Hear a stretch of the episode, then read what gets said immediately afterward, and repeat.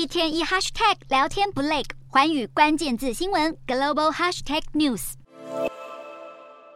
乌俄战争就要届满一周年，但是距离战事终结仍遥遥无期。联合国秘书长古特瑞斯二十二日在联合国大会上再度抨击俄罗斯侵略乌克兰的行为，并且谴责俄国总统普丁的核威胁言论是完全不能被接受的。乌克兰外交部长库列巴也在会上直指俄罗斯为侵略者，违反联合国宪章，呼吁各国继续向乌克兰提供援助。不过，对于世界各国的大力谴责，莫斯科似乎完全没有退缩之意。普丁日前才宣布要暂停参与新战略武器裁减条约，二十三日又发表谈话，宣告俄国将继续专注增强国内的核武力量，包含陆海空的核弹技术。俄罗斯无惧各方施压，执意征战乌克兰到底。普丁亲信，同时也是俄国前总统的麦德维夫近期发文表示，如果俄军在没有取得胜利的情况下就停止特别军事行动，那么俄罗斯将会消失，而且被撕成碎片，似乎意味着莫斯科不愿轻易放弃攻打乌克兰。麦德维夫还警告美国，如果试图击败俄罗斯，那么俄罗斯将有权使用任何武器来捍卫自己，